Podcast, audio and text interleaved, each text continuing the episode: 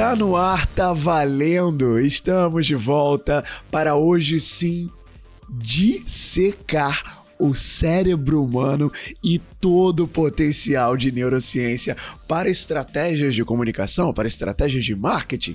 Eu sou o Nélio Xavier, tô com a voz minha boca, você já deve ter percebido que a minha voz não tá muito boa hoje. Mas na mesa de hoje eu tenho vozes maravilhosas, porque eu estou com eles. Começando com ela, que é doutora Doutora, meu amigo. PHD, isso é um título, né? Doutora, professora, fisioterapeuta, TEDx speaker e principalmente ela é a neurostudent em pessoa, a prima do gordinho, a, a, tradutora oficial dos conhecimentos neurológicos do brasileiro. Débora Lima, seja muito bem-vinda ao Insider. Muito obrigada pelo convite, obrigado, Nelly, Edu, Amanda, é muito legal estar aqui com vocês de novo. Massa. De novo, verdade. Por quê? Porque Débora passou pela mesa do Insider na primeira temporada, lá no FIT sobre histórias empreendedoras. Então, se você quiser ouvir, vai lá, FIT 06. Não, FIT 07. Histórias empreendedoras, vale muito a pena ouvir. Para completar a nossa mesa, eu também tenho ela, que é o nosso cérebro de inovação e tecnologia do podcast. Ela é sócia e head de relações corporativas na Fisher Venture Builder. Cara, que nome elegante. A mais mineira que nós temos, Amanda Graciano. Seja bem-vinda ao Insider. Vou criar, como é que é a marca que vocês falaram de café? Que todo insider Amanda a gente Blade. fica profetizando. Amanda Blade, Amanda, Amanda Blade. Blade. Tem que chamar, gente. Mas é um prazer estar aqui com vocês. Descobrir que certas coisas existem, não existem. Então já já vocês vão ver aí enquanto a gente tiver esse papo, mas tô super animada. Gente, é sempre bom trocar com vocês, viu? Animadíssima pra conversa de hoje. Boa, animação é recíproca. A minha voz não tá acompanhando a animação, mas é muito recíproca, viu, Amanda? E pra gente fechar essa mesa, ele esquentou, ele esquentou a pauta aqui nos bastidores. Ele tem o cérebro, eu acho que ele tem um cérebro hackeado sabe, estilo biohack, eu acho que ele tem um chip de marketing de monetização dentro da cabeça, cara. Só pode. De que eu tô falando? Edu Costa tá nessa mesa de hoje. Seja bem-vindo, Eduzão. Fala, Nalhão! Mais um aí. Eu tô aparecendo pra caramba essa temporada, hein? Rapaz, tô um mega tá star. Me aguardem. Me aguardem. Daqui a pouco sou sócio. Me aguardem. tá direto. Cara, eu, você, você, o Esteves, e se eu não me engano, a Amanda Acho que você e o Esteves têm um a mais do que a Amanda. Vocês estão com muitos episódios já. Uai, conta Batendo... quanto que é a porcentagem. Tá vendo, Amanda? Tem que aumentar nosso cachê. Então, conta quanto que é a porcentagem pra ver se a gente não pega o veste, né, Edu? Boa. Aí, ó. Já, já, já tem uma Venture Builder aí pra investir, Anida. Olha lá, já aqui, aqui, amigo, aqui, ó. Então vamos lá, gente. Nós, essa pauta aqui é legal porque nós conhecemos muito pouco sobre as capacidades do cérebro humano e o quanto que ele pode direcionar estratégias eficazes de marketing de comunicação. O quanto de neurociência você pode usar no seu negócio. Você sabia que dá para usar é, elementos de neurociência no seu negócio? Sabe como a comunicação, a tua comunicação pode ser mais eficaz usando esses conhecimentos? Já ouviu falar também em biohacks? Psicologia das cores, neuromarketing, a palavra tão polêmica discutida aqui nos bastidores. Isso faz mais parte da sua rotina do que você imagina, sem você saber. E é por isso que nesse, nessa mesa, nesse episódio, nós trouxemos quem entende desse universo neuro, a neuro em pessoa, para literalmente dissecar esse assunto para você. Então fica aí que a pauta já está chegando.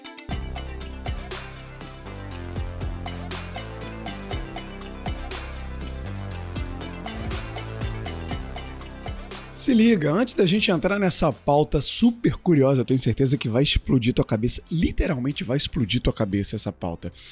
Se você está chegando hoje aqui no podcast, se você veio através da audiência da Débora, se você já segue ela, seja muito bem-vindo, seja muito bem-vinda.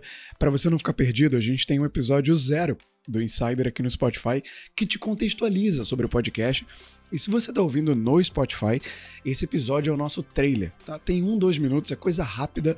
Você vai entender quem nós somos, quem já passou por essa mesa, sobre o que nós falamos, enfim. E aproveita e já segue o podcast se você está chegando por aqui agora.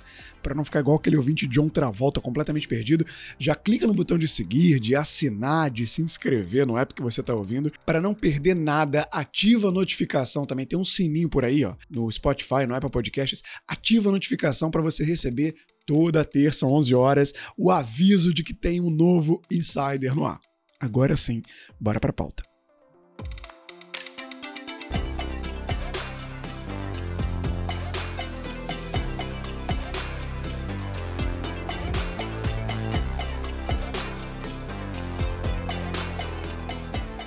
Seguinte, eu quero abrir a pauta aqui com um ponto de compreensão e até de contraponto que eu vou colocar no teu colo aqui, Débora. E se você quiser, a gente pulveriza para mesa depois. Até do que a gente está falando aqui atrás. Eu queria que você diferenciasse, conceituasse para a gente é, neurociência e o que, que você entende por neuromarketing. E já aproveita, conceituando esses dois pontos, e diz para a gente: você usou alguma estratégia de neurociência ou neuromarketing para ter lá seus mais de 100 mil seguidores no NeuroStudent? Ah, então. Vamos lá. É, o que é a neurociência, né? A neurociência é um estudo do cérebro. E aí a gente tem várias áreas da neurociência, falando basicamente, né? A gente tem neurociência celular, que estuda as células, então estuda o neurônio, estuda as células gliais, né? Que são células ali que são primas dos neurônios. A gente tem a neurociência comportamental, que está estudando o comportamento do ser humano. A gente tem a neurociência é, é, relacionada a sonhos, a sono. Então, assim, a neurociência é muito ampla. Tem várias áreas, né? Tem sub, sub-áreas, digamos assim. E quando a gente fala de neurociência no marketing, a gente quer aplicar o que a gente sabe das áreas cerebrais ou das das principais é, é, características do cérebro para ajudar a vender, né? Digamos assim, né? Para você fazer um hack aí, como vocês estão falando, esse nome bonito. Sim. Né? é, agora, no NeuroStudent, né? E aproveita aí, se você que está me ouvindo não me segue, olha eu fazendo um jabá aqui, né? Ah, arroba com certeza vai, com certeza vai ter CTA para o teu arroba aqui, cara. Claro, claro. Arroba NeuroStudent tem no YouTube também. É, então, quando a gente olha para o neuromarketing, né, talvez vocês saibam até falar mais sobre marketing do que eu, tem muita coisa relacionada às cores. Então, tem um estudo, inclusive, muito legal que fala sobre a utilização das cores é, com depressão. Né? Então, se você entrar no seu feed ou no feed de alguém e você vê cores escuras, azul, branco, preto, marrom, esse feed tem uma tendência a ser de um indivíduo depressivo ou está relacionado com a depressão. O meu feed já é bem diferente, né? Se você entrar lá agora, você vai ver que ele é todo colorido, de todas Mega as cores. colorido. Então, é, eu, eu sempre levo em consideração utilizar bastante cor para chamar atenção de fato, né? E fontes mais simples. Foi uma coisa que eu acabei estudando, né? Quando você usa cores, né? É, bastante cor e fontes, letras, né? Mais simplificadas, isso costuma chamar atenção para a pessoa que quer comprar. E aí eu comecei a utilizar isso a meu favor. Então, isso é uma coisa que é, é, o que eu uso, né? E levo em consideração essa coisa de depressão e tal. Por quê? Eu uso, eu, eu, no meu Instagram, eu falo muito sobre fisiologia, ou a, a, a, fisiologia do sistema nervoso, neurofisiologia. Isso já é chato. A galera já reprova muito. Se eu for usar uma cor chata, azul, cores mais sóbrias, não vai dar muito certo, né? Então eu já usei isso a meu favor. Tá, primeira coisa, então. Alô, time de marketing do Insider, eu sei que a nossa cor é azul, mas vamos colorir esse vídeo, pelo amor de Deus. é tudo azul, tudo azul. Já começamos mal. Uma cor morta, chata, que é o azul. Vamos colorir esse vídeo, pelo amor de Deus. Tô brincando, tá, Débora? Mas, ó, a gente... Mas, ó, o Maicon, o Maicon, que é o ilustrador aqui do. Ele faz as capas. Ele não, ele não faz as artes todas que vão lá pro feed. Ele faz as capas. Essa temporada, ele tá mesclando várias cores. A gente fez capa de cor laranja, capa de cor vermelha, capa de cor roxa. E tem surtido efeito. Alô, Maicon, tem surtido efeito, viu? Então a gente tem que levar isso pro feed, porque eu adorei. Colorido, letras grandes. É muito do que a gente vê em, por exemplo, capas de Reels que é esse formato de vídeo curto, né, que são títulos grandes, até cortes de podcast no YouTube, faz, faz muito sentido. E a Débora usa isso aí. Então, esse ponto das cores, eu acho que já é um. Eu nem me liguei nisso, hein? Foi sem querer. Desculpa aí. Deixei a Débora envergonhada na primeira pergunta. É brincadeira, Débora. Eu sou muito brincalhão, fica tranquila. Mas é um ponto importante. Eu, eu falei de brincadeira, mas é, eu, vou, eu, vou, levar essa provocação. Eu aprendo muito aqui no Insider. A Amanda falou do MBA que, que ela se apresentou aqui agora no início. É o meu MBA, é o Insider. É como eu, eu sugo a energia, a, a, é o, MBA o aprendizado áudio, das pessoas. Fala, né? tipo... É o MBA em áudio, exato, exato, exato. Agora, eu já quero desdobrar, Amanda, para mais uma aqui, e aí vou incluir a do Amanda, porque a gente tem funções diferentes. E eu queria entender como é que. Por que, que você acha que. Ou se você acha, acredito que sim, porque você produz conteúdo neuroestudante, que o estudo da neurociência, o que você produz ali de conteúdo, não deve se restringir só para profissionais da área da saúde, como é você. Mas o que, que os demais profissionais têm a ganhar entendendo como o cérebro humano funciona? Ah, por muita coisa, né? Pensa, se, se você sabe como o seu cérebro funciona, você consegue até mesmo, às vezes, sair de uma furada. Como, por exemplo, o neuromarketing. Né? Não, veja bem, eu não estou dizendo que oh. é uma furada. Eita, Débora cancelada na primeira e na segunda pergunta. não fala senão que ela pega a pilha. tô brincando, tô brincando, Débora, tô brincando. Não, não é isso. Ai, meu Deus, eu tô me complicando. Tô brincando, é... tô brincando, continua. É, por que que acontece? Não, aí eu, é porque tem tanta coisa pra falar que às vezes minha cabeça... Não, fica calma. A gente tem todo tempo do mundo, manda ver, A gente relaxa. tem tempo, a gente tem tempo. Veja bem, é, quando a gente fala de, né, do neuromarketing a gente vê que a gente tem que entrar aí num assunto de ética, por exemplo. Será que é ético a gente usar pensa bem, será que é ético a Coca-Cola saber que você gosta mais dela porque você lembra de coisas emocionais? Aí entra lá o cérebro límbico que a gente estava conversando antes, né? Pô, será que isso é certo? Então, às vezes, eu preciso saber pelo menos o básico de neurociência para eu, eu né, me desvencilhar das armadilhas que a gente vê na televisão, por exemplo. Na televisão hoje, né? Um outro exemplo aí é o Silvio Santos, que bota o Jequiti piscando. Vocês se Sim, esse é um clássico. Gente, aquilo é em alguns países. É proibido em alguns países. O marketing proíbe isso em alguns países. Aqui no Brasil, Sério? que pode. É, tem países que não, não pode. Mas, e aí, mas, que mas por quê? Mas explica, mas por quê? Eu não entendi.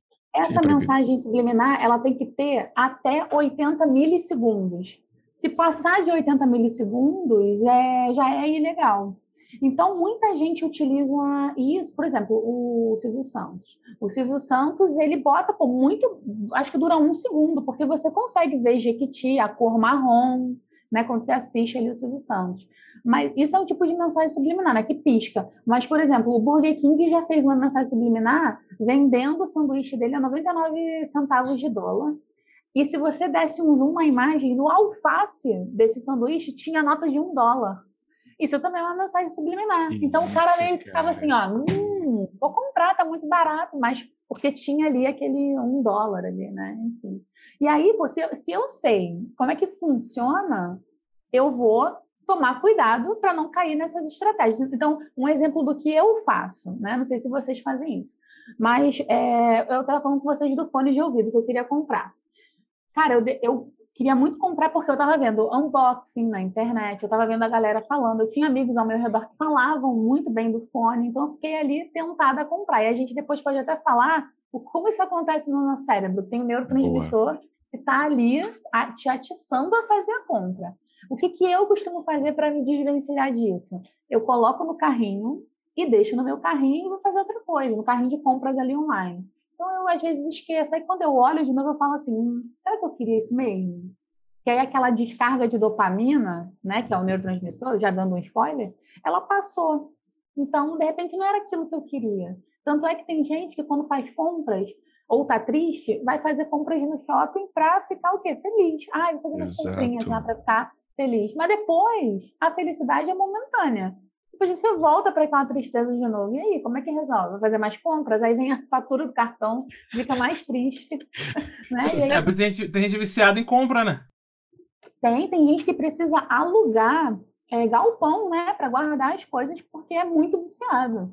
É muito bizarro. Então, assim, eu uso a meu favor a neurociência, né? Eu fugir. Não, eu acho ótimos, ótimos pontos que você levantou aí, porque são coisas que literalmente qualquer pessoa pode pode usar esse conhecimento de neurociência para para tomar decisões melhores, para fazer outras coisas, né? Pensando da perspectiva profissional ainda, a gente ainda tem outros elementos que a gente pode usar, e qualquer profissional também pode usar, independente de qual carreira ou de qual área ele for, né? A gente fala muito de neurociência na comunicação, que é muito importante, a gente está comunicando com outro ser humano, né? Então é super importante esse, esse, esse conhecimento no meio disso, né? Mas, cara, pensa, qualquer profissional, a Amanda, por exemplo, a Amanda usa muito neurociência, mas não necessariamente para comunicação, ela usa para negociação. Por quê? Porque ela trabalha diretamente fazendo intercâmbios de, entre empresas, né? Intercâmbios, parcerias, negócios entre empresas. Então ela usa muito de neurociência na negociação, né? Porque ela sabe quando é o momento de falar, quando é o momento de ouvir, quando é o momento de ofertar, qual é qual, qual reação prever do outro. Então, tudo isso são elementos também de comportamento de neurociência, né? E existe um grupo de neurônios que se chama neurônios espelho, que estão oh. trabalhando nisso. Vocês já ouviram falar, né? Já ouvi falar, mas conta pra gente. Conta pra gente que a gente quer saber mais. Espelhamento, é técnica de PNL, que é programação Aí, neurolinguística. Ah, são os mesmos neurônios? Não, eu tô aprendendo aqui, gente. Tô dando nome para as coisas que eu faço. o que, que, são os neurônios espelhos? Eles existem e a gente comprovou isso tem pouco tempo, se a gente parar para pensar, né, da idade da neurociência, que é desde o Egito Antigo. A, a, hoje em dia, neurônios espelhos, os neurônios espelhos são, de fato, muito recentes e eles foram descobertos sem querer. Né? Então, como é que foi descoberto os neurônios espelhos? Estava lá o estagiário num laboratório de pesquisa, estava comendo amendoim. Ele estava comendo amendoim. E o macaquinho que estava numa gaiola, ele estava cheio de eletrodo no cérebro dele para uma pesquisa específica.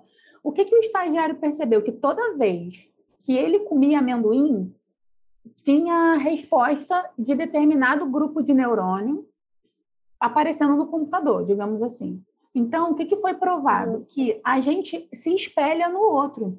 Então, por exemplo, o Nélio estava coçando ali o queixo. Involuntariamente, o Edu também estava fazendo a mesma coisa. Será que não foi o neurônio espelho ou será que é uma mania dos dois? Então a gente acaba se espelhando no próximo para a gente tomar as nossas atitudes, e isso é muito maneiro para a gente até mesmo estudar o nosso concorrente ou estudar com quem que a gente está conversando, né? É, isso, isso, é bem legal. Então, ele foi descoberto sem querer e a gente, ele, a gente usa muito a nosso favor. Tem uma coisa muito legal que eu estava lendo esses dias, eu estava conversando esses dias, inclusive, antes do convite. Eu falo muito, né, gente? Podem me interromper. Não, manda vai ver. Que vai aqui, é, fala muito, vai lá. Uma, tem uma Essa é uma boa qualidade no podcast. tem uma, uma marca, existe uma marca chamada Abercrombie. Ela é bem famosa lá fora, não sei se vocês já ouviram falar nessa Sim. marca. Cara, eles estudam muito sobre neurociência. O que, que, que eles fizeram? O que, que eles fazem? A, a, fundadora da marca, eu não sei se ainda é assim, mas ela não faz roupa para gordo. Então, eu, por exemplo, já não poderia usar a roupa da Abercrombie. Ela não faz. Nem eu. Por quê? por quê? Ela só quer botar pessoas saradas, bonitas, para usar a roupa dela. E por que isso? Porque quando você olha para aquela pessoa, e você quer muito ter aquela roupa porque aquela pessoa ela é magra, sarada, jovial, bonita.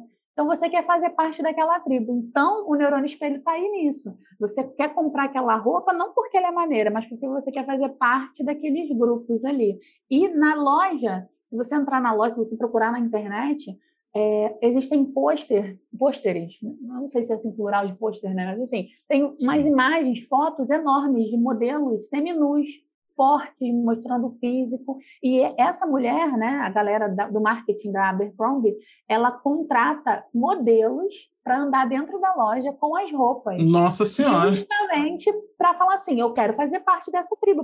Ou a pessoa se inspira ou ela sai com depressão, né? É. das duas, Mas uma. tem... Sobre a Abercrombie é interessante, porque saiu um, um seriado sobre eles, um documentário. E aí é bem isso mesmo, eles, fiz... eles fizeram isso durante muito tempo. Porque, cara, eu ia sair assustada, eu não ia querer fazer parte disso. Eu ia falar assim, pô, isso não é pra mim, eu ia embora. É. Mas é por isso que essa é a magia do mercado, né? Outra marca vai encontrar o espaço para esses clientes que não se sentem confortáveis na Abercrombie. Sabe da dopamina? Uma coisa que eu gosto de comprar, até gosto. Mas sabe o que eu mais gosto, gente? Pode ser uma cartinha. Receber encomenda. Se tem uma coisa que eu mais gostei de abrir nessa pandemia, foi encomenda, qualquer coisa. Chegou a comida, essa coisa, sabe assim? Podia ser um recebido qualquer, recebido de nada. Mandasse um papel embrulhado lá pra minha porta, eu ia achar o máximo. É igual. Uhum. Acho que foi uma das coisas que eu mais curti. Então, chega um livro que eu comprei, eu fico tão feliz. Eu acho que eu fico mais feliz do que se eu for no shopping comprar alguma coisa. Mas, mas esse é um comportamento da Amanda na pandemia. Então, eu acho que foi a dopamina que eu não tinha trocando com os amigos, saindo, fechando contrato tudo mais, porque estava mais difícil. Eu acho que ela se acumulou nessas coisas. Mas eu tenho uma pergunta, Débora. Amanda sendo polêmica. É, essa coisa do espelhamento eu percebo nas vou dar um contexto para não falar depois que a Amanda foi preconceituosa. Eu percebo nas reuniões que eu estou, também não tem muita mulher. Mas os homens têm uma mania, parece que eles tudo estudaram no mesmo lugar. Eles falam igual, eles completam as suas as frases e eles têm os mesmos gestos o tempo inteiro, assim. Isso tem a ver com o hormônio, essa coisa do espelhamento, neurônio do espelhamento, ou isso pode ser de fato uma prática, assim? Essa galera aprendeu que assim. Pode ser do neurônio espelho, dele estar tá ali imitando o próximo, tentando ficar na tribo dele, mas também pode ser relacionado a, a tipo, vamos todo mundo ficar nesse padrão, porque é assim que funciona, entendeu? Então, mas com certeza tem aí um espelhamento neuronal acontecendo. Os neurônios espelhos estão ali fritando. Gente, é muito, é muito doido. Depois reparem nas reuniões que vocês estão. As pessoas parecem que elas estudaram juntas, porque elas completam as frases uma da outra. Não é interromper, é um jeito diferente, assim. Não é que as pessoas estão se interrompendo para falar, elas estão se completando. Eu acho muito doido. É, e quanto maior a sinergia, maior tende a ser esse efeito, né? Tipo, quanto, maior, quanto mais as pessoas se conhecem, mais próximas elas são e tal, mais tem esse efeito de, de espelhamento, né? Tipo, é, é muito fácil quando você, sei lá, não sei se para vocês é, para mim é muito, muito fácil perceber quando você entra em determinados ambientes que são pessoas que se conhecem e tal, você tem comportamentos diferentes, né? Então, tipo, quando você entra no, ambiente, sei lá, da tua família, você comporta de, de uma determinada forma, né? E, tipo, é, e, e, você tenta espelhar as pessoas que estão ali. Se o pessoal tá desanimado, você tende a ficar desanimado também. Se o pessoal tá, tá eufórico, você tende a ficar eufórico também, né? É, e isso em todos os ambientes, em família, no trabalho, em todos os outros. Então, é mais um exemplo aí de como é que tem esse, esse conhecimento de neurociência é útil no dia a dia, né? Vocês já ouviram falar que quando a pessoa casa, ela fica parecida com o parceiro dela? Sim, exatamente. É, às vezes não jeito de falar. Até na fisionomia, é até na fisionomia, às vezes, Débora. É. Que doideira. É muito doido isso, né? Sim. Ô, Amanda, você falou. Vou reparar isso, porque a gente é tão diferente. Vou prestar atenção nisso agora.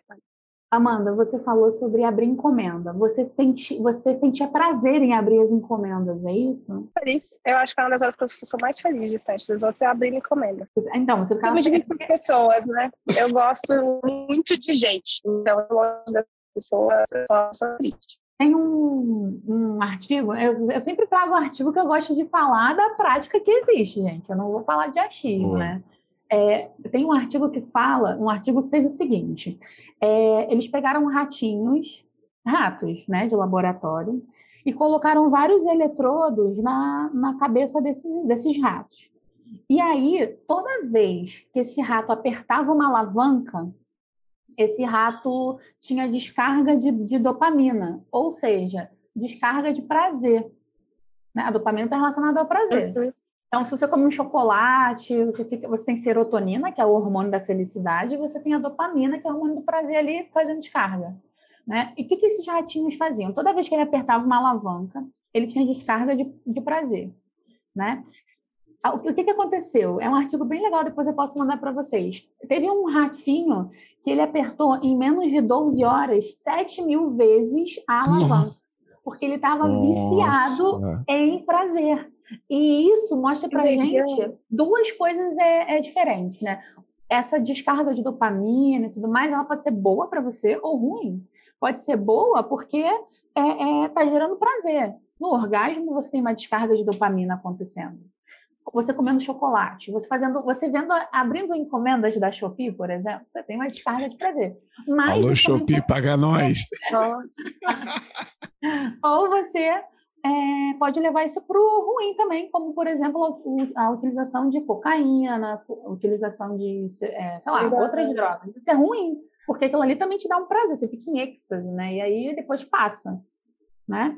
Então, é muito louco a gente pensar na dopamina, que é um neurotransmissor aí que serve para o bem, para o mal e também está relacionado com doenças, como a doença de Parkinson, né? Que o cara tem déficit de dopamina. Na, na substância negra é, mesencefálica. Então, ele tem ausência de dopamina, por isso que ele tem tremor, por isso que ele é apático. O paciente com Parkinson, Nossa. ele fica com aquela cara, não está tá feliz, está com a cara normal. Tá triste, tá com a cara normal, né? Ele fica apático, digamos assim.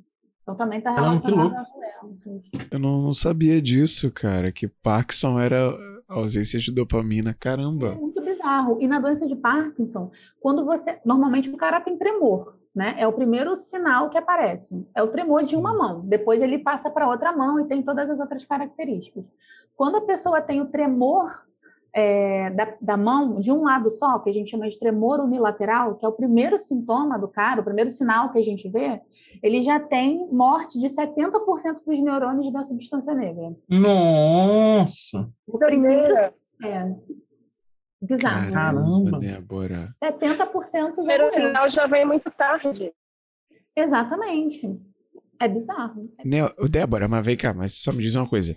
O tremor de uma mão unilateral, como você falou, é sempre relacionado a Parkinson ou tem outras coisas? Não, existem outras doenças. Por exemplo. É porque eu tô imaginando a audiência aqui, alguém com medo. Todo porque... mundo já tá desesperado aqui ouvindo. é porque a gente já tá mudando o foco do negócio, né? É, mas só pra Não, deixar. Vambora, vambora. Depois é a gente edita, vambora. É só pra deixar a audiência calma, tá? Tranquila, se tem alguém. Existem várias patologias relacionadas ao tremor. Existe o tremor essencial, que é uma alteração cerebral que pode acontecer desde sempre e o indivíduo tem um tremor desde sempre. Né? Isso pode aumentando com o passar do tempo. Existe a doença de Parkinson, que é uma alteração na substância negra, alteração na substância negra compacta do mesencéfalo. E a gente tem o parkinsonismo. O parkinsonismo não é a mesma coisa que doença de Parkinson, mas que também traz tremor. Que é, por exemplo, é, ele, o parkinsonismo acontece quando você utiliza muitos medicamentos. Então, por exemplo, eu tinha uma ah, paciente ah, que ela chegou com um diagnóstico de doença de Parkinson. Eu perguntei para ela se ela tinha histórico de doença de Parkinson, mas ela falou que não tinha. Aí eu falei, tá, beleza, mas e ela era depressiva, ansiosa, ela tinha tudo que era a doença. Aí eu falei, a senhora toma quantos remédios? Ela falou que tomava 35 remédios por dia. Meu Deus! Então, e ela chegou com um diagnóstico de Parkinson. Então, provavelmente, o profissional de saúde que deu o diagnóstico deu o diagnóstico errado. Ela não tinha doença de Parkinson, ela tinha parkinsonismo medicamentoso. Então, os medicamentos causaram ali uma. Eles se intera... fizeram uma interação medicamentosa e causaram as características da doença de Parkinson. Fizeram uma bomba química, né? Tipo, pelo amor de Deus, 30 e poucos remédios. É bizarro. E aí, a gente encaminhou ela para um outro profissional para tentar estudar e dar o diagnóstico. Ela falou que o diagnóstico foi dado em 15 minutos, não existe. Demora para dar o diagnóstico, né? Você tem que fazer vários exames. E aí, de fato, depois ela foi diagnosticada com parkinsonismo, não com doença de Parkinson. Bizarro, né? Doido, cara.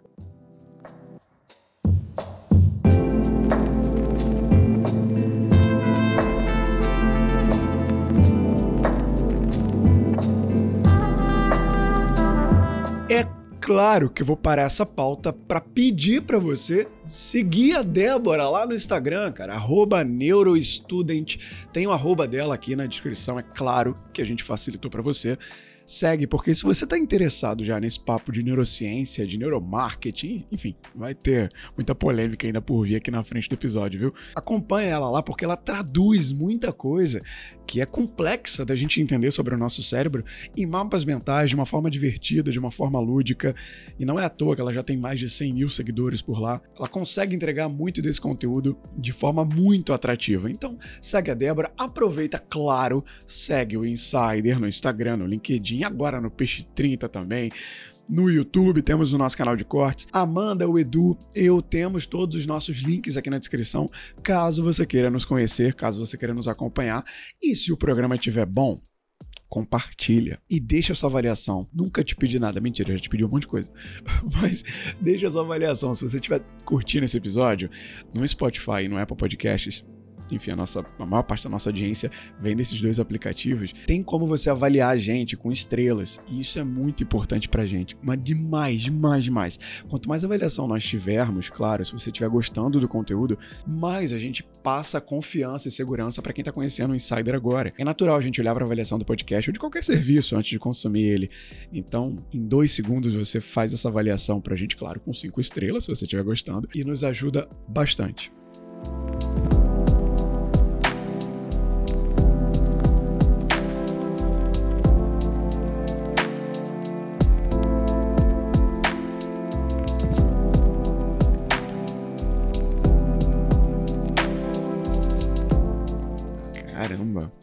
A gente estava falando aqui sobre. Você falou, a gente falou muito de dopamina agora, neurônios espelho, né? A relação do prazer.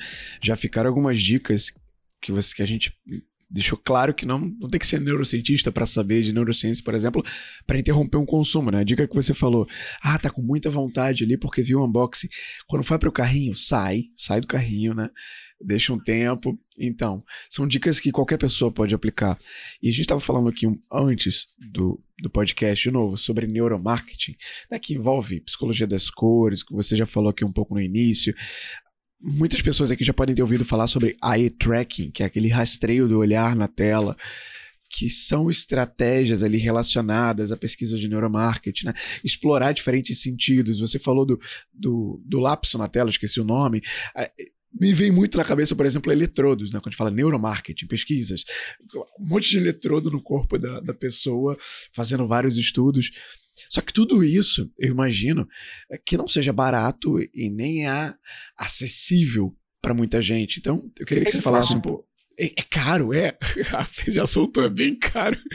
Exato existem instrumentos que você utiliza no neuromarketing, né? E esse, por que, que é neuromarketing? Porque a gente pegou esses instrumentos que a gente usa na neurociência para dar diagnóstico de doença, para observar como é que aquele indivíduo está, e a gente levou para o neuromarketing. Então, por exemplo, a, o mais comum que a gente vê é a ressonância magnética funcional, que ela, ela consegue observar as áreas de ativação do seu cérebro.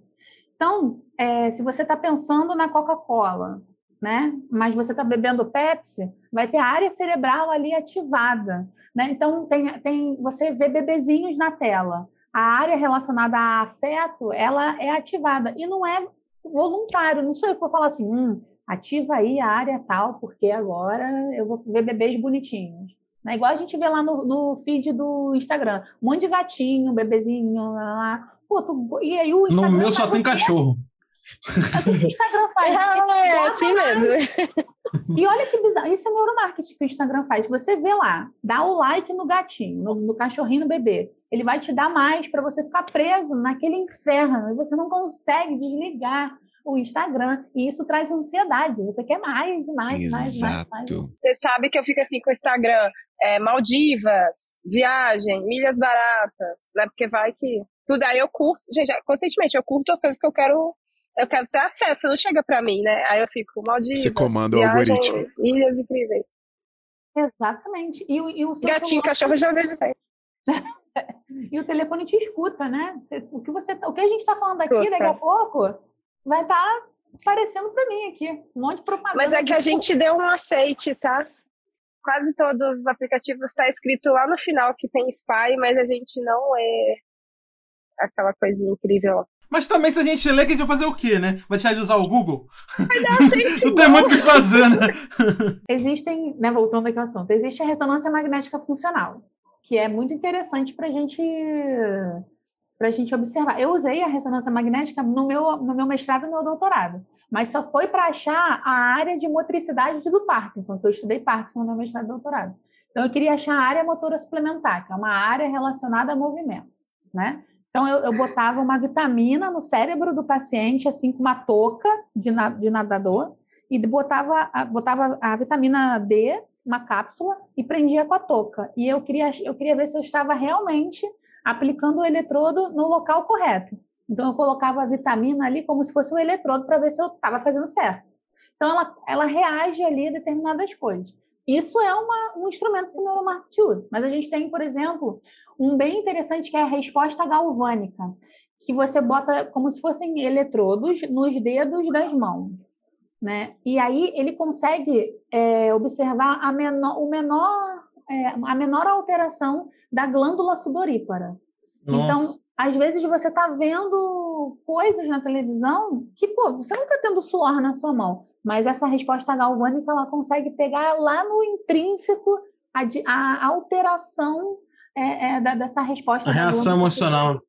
Exatamente. Uhum. Tem a, a eletroencefalografia, o eletroencefalograma, né? Uhum. Que também funciona como se fosse uma ressonância. A gente consegue é, é, é, ver as áreas ativadas do cérebro. Uhum. A gente tem esse eye tracking que o Nélio falou, né? Que é bem interessante, que já foi usado, inclusive, por times de futebol para ver quanto tempo o cara gasta olhando para a camisa do patrocinador que coloca, ou aquelas propagandas ao redor do campo. Quanto tempo o cara gasta olhando aquilo ali? né? É como se eu estivesse seguindo o, o olho para saber para onde eu estou botando minha atenção, né? É, e, é, e, é, é, e é interessante isso porque é, quando, quando o pessoal escuta a Débora falando dessas ferramentas todas, que são caríssimas, né, da, da medicina e de outras áreas da ciência, para tentar identificar essa resposta cognitiva em relação às, a, enfim, as coisas que acontecem fisiologicamente, né?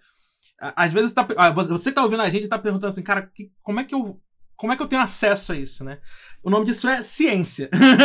então, tipo, você tem acesso à produção científica, né? Então, tem pessoas como a Débora que estão lá fazendo seu mestrado, seu doutorado, pesquisando, né? Como ela mesma falou aqui, teve acesso lá à ressonância e tudo mais. Eles estão fazendo a produção acadêmica, né? E cabe a outras pessoas, inclusive a Débora também faz esse papel, né? De divulgação científica, de trazer esse conhecimento da academia para os meros mortais como nós, né? Então, é, esse, trabalho é super importante, eu ressalto ele aqui, porque muitas vezes as pessoas não têm dimensão do que, do que acontece dentro das faculdades, da academia, né?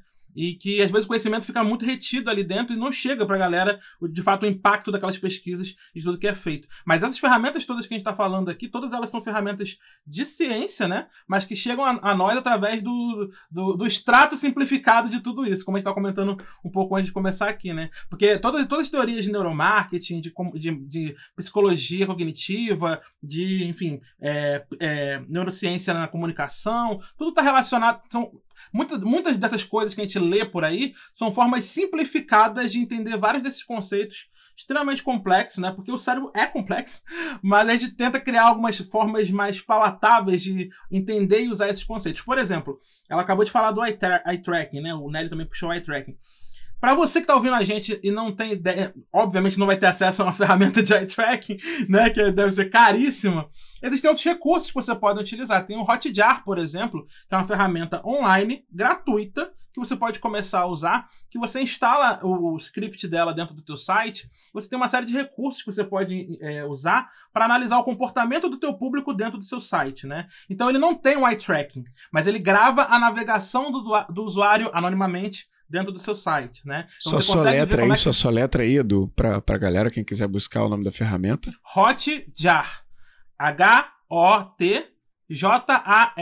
Hotjar.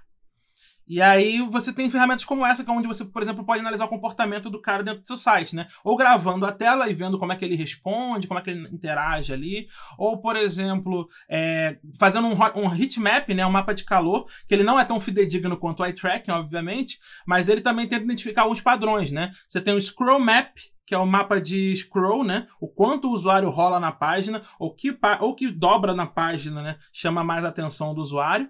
Você tem o, o mapa de clique, né, o click map, onde você vê aonde o usuário clicou dentro da página, né, e vê se tem algumas regiões dentro da tua página onde são mais clicadas, onde desperta mais o interesse do usuário. E você tem o Move Map, que é o mapa de movimento, né, para você entender por onde o, o, mouse passou.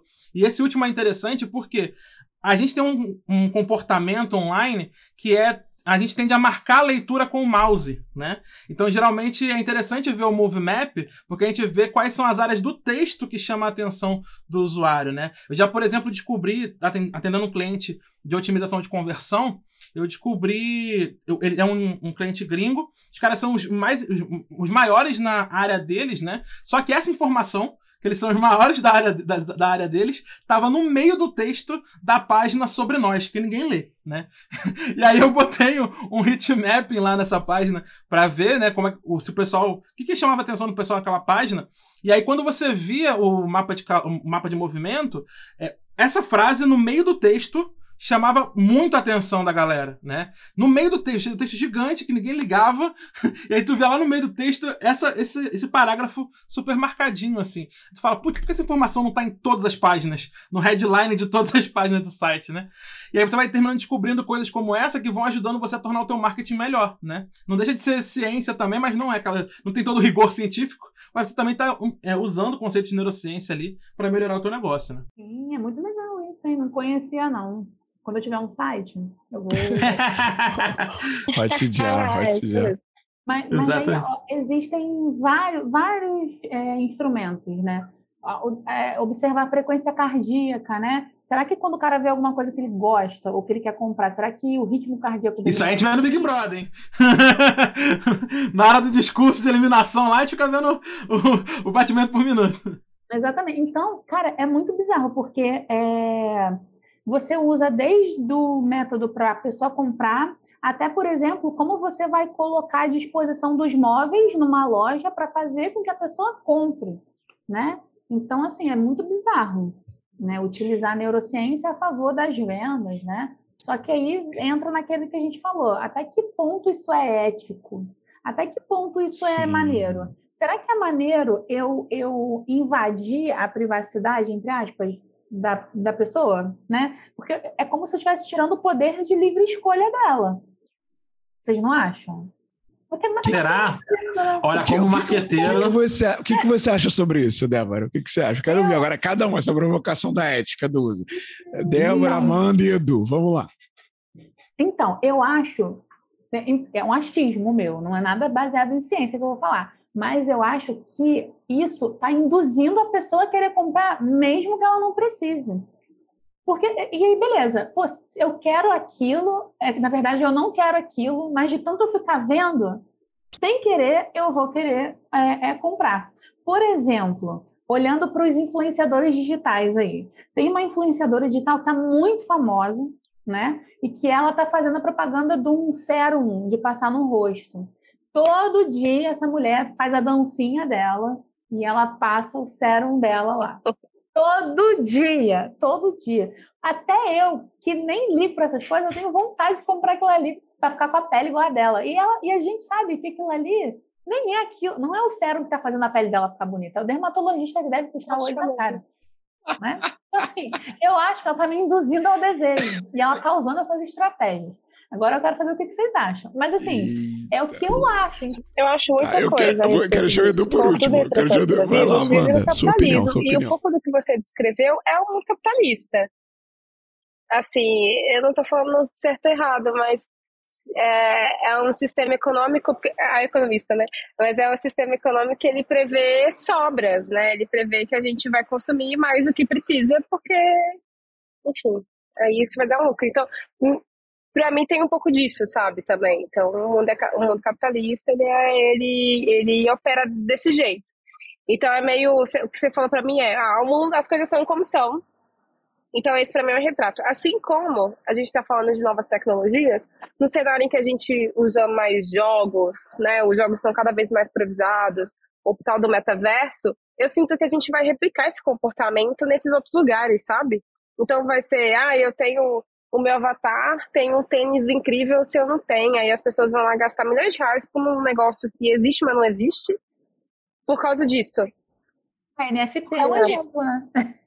que galera tá é, se você for na teoria, é a propriedade, né, nesse lugar imaginário, assim.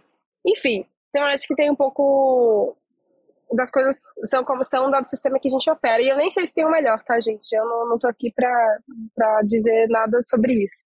Mas, por outro lado, eu sinto que tem uma potinha ética que é, que acontece muito nas redes sociais como um todo, tá? É que a gente olha, sei lá, para Instagram, que é o que o brasileiro mais usa, mas tem muitas outras redes que a gente não necessariamente interage. Sinto que existe um controle de fato. Então, quem tem conhecimento e consegue fugir disso um pouquinho, fuge sim, um pouquinho, porque estamos sendo controlados de alguma maneira, né? E às vezes é até legal que aquela coisa ali tá te mandando aquela mensagem que de certa forma você queria. Pra mim me dá medo na hora que eu começo a escutar coisas do tipo, e trabalhando com isso, escutar coisas do tipo, ah, agora a gente tá entregando coisas que estão ligadas ao seu comportamento que você quer, mas a próximo passo é a gente prever aquilo que você ainda não sabe que quer. Gente, isso é muito doido, porque aí de fato a gente não vai ter a possibilidade de escolha que entregar o que a gente quer é a função do algoritmo, né? Sucesso, se ele está funcionando, porque a gente é uma maquininha de repetir no final das contas. É por isso que essas coisas, de certa forma, depois você pega uma base boa e confiável, a gente tende a repetir, né? A estatística tá, tá em muitos desses lugares. Mas dá um medinho, sim. Acho que lá da frente vai ter que rolar um compromisso ético aí. Não é nem só do que tipo de informação a gente capta, né? Quando alguém está usando o Hotjar ou alguma dessas ferramentas de tracking, mas para mim está muito ligado a quais vão ser as informações que a gente não vai, vai manipular tanto as pessoas e quais vão ser as informações que vão me ajudar a entender melhor o produto, né? Porque na criação de um negócio, eu preciso saber o que, que as pessoas gostam para eu fazer a coisa certa e não falir. Né? Tipo, qual é o limite do humor? Tô brincando, mas talvez tenha um limite aí no. nem 8, nem 80, sabe? Qual será esse limite? Cara, até eu fiquei com vontade de falar agora, mas deixa o Edu. Vai lá, vai lá, Edu, vai lá, vai lá. Adorei a inserção da mão. Tu quer, me, tu quer me cancelar mesmo, né, Né? Não, não, só quero ouvir a sua opinião, mas depois eu quero dar, quero dar uns dois centavos aqui do que a Amanda falou também. Vai lá. Ou a gente vai ser cancelado, Edu, e você Ou todos nós vamos ser cancelados, é isso aí. Amém. Verdade. Ó, por exemplo, até o cancelamento é um tipo de controle, controle social, né? Então, então é um, outro exemplo de como é que as redes agem também para para isso acontecer, né? Então vamos lá. Então, eu, eu tenho várias opiniões sobre isso. eu tenho uma opinião e tenho vários argumentos que, que embasam ela. Mas eu, eu sou muito na linha da Amanda, assim, de que, cara, é o sistema que a gente trabalha, né? Tipo, é o sistema que a gente vive.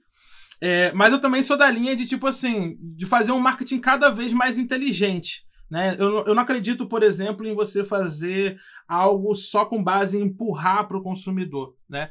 E aí entra aquela coisa, tipo, ah, mas, por exemplo, o Jequiti, né? Eu acho antiético o que eles fazem. Por quê? Porque eles não me dão possibilidade alguma de me esquivar daquela merda.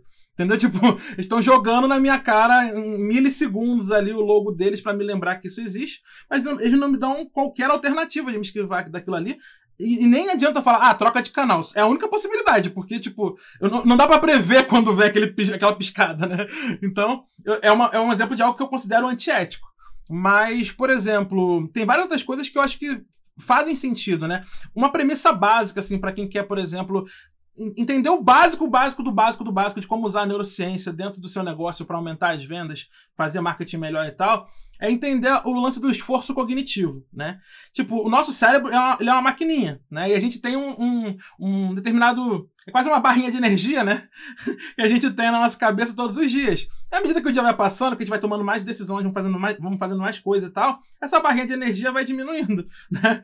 Então, por isso que é interessante que você pense, quando você for fazer uma peça de marketing, seja um anúncio, seja uma página de vendas, seja um e-mail, seja um vídeo, seja qualquer coisa que você for criar em relação a marketing e vendas, siga sempre o princípio do menor esforço cognitivo, né? Quanto menor o esforço cognitivo o usuário fizer, mais propenso à conversão, né, à venda, ele estará. Então tudo que você coloca a mais nesse processo é uma barreira, é uma fricção que a gente chama, né? É uma fricção nesse processo de conversão. Então, uma, uma letra a mais, um campo a mais no formulário de preenchimento, um clique a mais que o cara precisa dar para comprar um negócio, tudo isso são barreiras que vão gerando essas fricções e vão gerando mais esforço cognitivo. Já preencher aquele formulário que parece impossível de terminar, tipo que você começa a preencher, preencher, preencher, aí quando você vai dar enter, dá um erro e apaga tudo que você escreveu. Então, isso é, é a síntese do máximo esforço cognitivo para você comprar alguma coisa. Então, assim, não seja esse cara, né? Não Exatamente. Gente. Então, assim, eu tô dando esse exemplo aqui para que esse, esse, não seja só um debate, mas seja uma, uma coisa aplicável também, né, pra galera que tá ouvindo a gente. Então, pensem sempre nisso, no esforço cognitivo, né? Em minimizar o esforço cognitivo. Agora, voltando à questão central, o quanto isso é ético ou não. Como eu falei, eu acredito que o sistema. A gente está nesse sistema né, capitalista que prevê que a gente vai tentar vender o tempo todo, que tem sim excesso, que tem um monte de coisa, mas a gente tem que, eu, na minha visão, a gente tem que aprender a fazer um marketing de forma inteligente, né? Que é você trazer aquilo que você acredita para o seu consumidor. Quando eu uso copywriting, por exemplo, eu não estou por. Na minha visão, tá, gente? De novo, não vão me cancelar, cancelem só a mim, não cancelem meus, meus amiguinhos, não. Mas, ó, é, na minha visão, por exemplo, quando você escreve um texto de copywriting, o é redação, é redação persuasiva. Você está tentando persuadir alguém a fazer alguma coisa, certo? Então você está escrevendo ali para convencer aquele cara a fazer alguma coisa. É, só que você pode convencer esse cara a comprar de você, você pode convencer esse cara a doar para uma instituição carente, você pode é, oferecer. É, tentar convencer esse cara a se alistar para uma guerra, você pode convencer esse cara a qualquer coisa. Então é como se fosse uma força cega. Onde você vai aplicar isso e de que forma, cabe a cada organização e ao indivíduo também, porque eu também não tiro o consumidor desse processo, né? Eu acho que, por exemplo, jogar tudo nas costas das empresas, tipo, ah, as empresas precisam ser éticas e tudo mais, eu concordo, precisam sim. Mas eu também acredito que o consumidor precisa ser inteligente também, né? Porque, porque afinal de contas, se ele for só conduzido, eu sei que tem coisas que ativam o nosso cérebro independente da nossa vontade, né? São coisas inconscientes e tal. Mas, obviamente, um cara que conhece mais de neurociência, como ele está aprendendo aqui no Insider, ele vai tomar decisões mais inteligentes. Né? Então eu acredito que é justamente isso. Aquela coisa tipo, ah, de X para X, né? De mil reais para 999. Acho que essa, essa aí, já, isso era novidade pra gente há 50 anos atrás, né? Hoje em dia, a gente já entende que o cara tá tentando fazer um contraste ali para parecer mais barato. Então, essas coisas vão perdendo o efeito de tanto ser usadas, né? Porque a gente vai ficando mais consciente de como isso está sendo utilizado. E isso, é, isso para mim é ótimo porque obriga os profissionais a serem mais inteligentes na hora de fazer suas estratégias, né?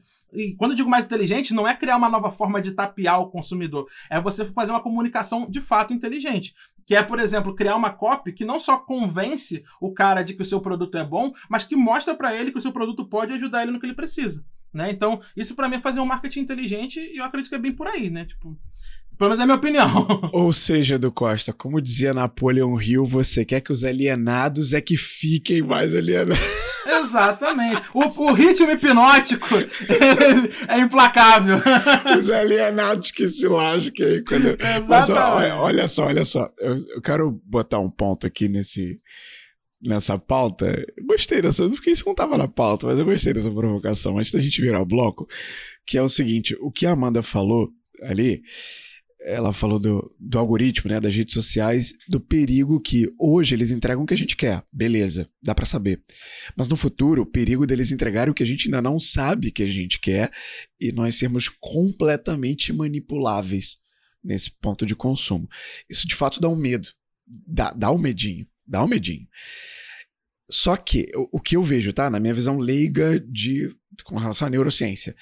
A Débora falou que quando eu quero comprar o, o fone de ouvido lá que eu vi o unboxing, tem um, um, determinado momento em que eu já cheguei no carrinho, que é, cara, a, beira do, a beira do precipício ali do sim, é o carrinho. Eu falo, ah, não, não, não, não. Tem alguma coisa que me diz para parar. E aí. A gente é conta é a... bancária, né? e eu me afasto, e aí eu consigo tomar uma decisão, é, sei lá, com mais capacidade cognitiva, e digo um não para aquilo ali. O TikTok, por exemplo, eu não sou consumidor do TikTok, mas é, quando lançou, há três anos atrás, eu fui, peguei meu arroba lá. Hoje, consumindo, por exemplo, vendo os vídeos de gatinho que eles alimentam a gente, se você fica ali muito tempo, não sei se já aconteceu com vocês, aparece um aviso na tela. Olha, você já está aqui, eu não vou lembrar exatamente como é o aviso. Você já está aqui há tanto tempo. Talvez seja a hora de parar. Ah, é? Mentira, parece Caraca, isso. É. Quanto tempo você ficou? Porra, né? Cara, ficou um dia inteiro nesse negócio. Não, não, não, não. Foi assim que estreou eu e a Lohana, cara. A gente ficava, ficou no TikTok. Quando, a gente descobriu o TikTok.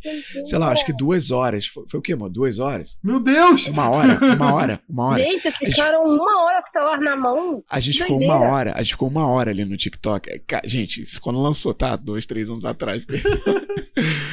Aí Cara, você tá com muito tempo, né? Apareceu Vamos gravar mais podcast apareceu esse aviso, apareceu esse aviso. Você já está aqui há muito tempo e tal. Experimente dar um descanso para a tela. E eu falei, pô, olha que legal. Você achou legal, mas você não assustou que você ficou muito tempo na tela. Não. Pô, que bom que o TikTok avisou, né? Porque era teu cérebro fritando então, ali, né? Deixa, deixa, eu fazer a conexão aqui. O, o TikTok, ou seja, a empresa, me avisou do abismo.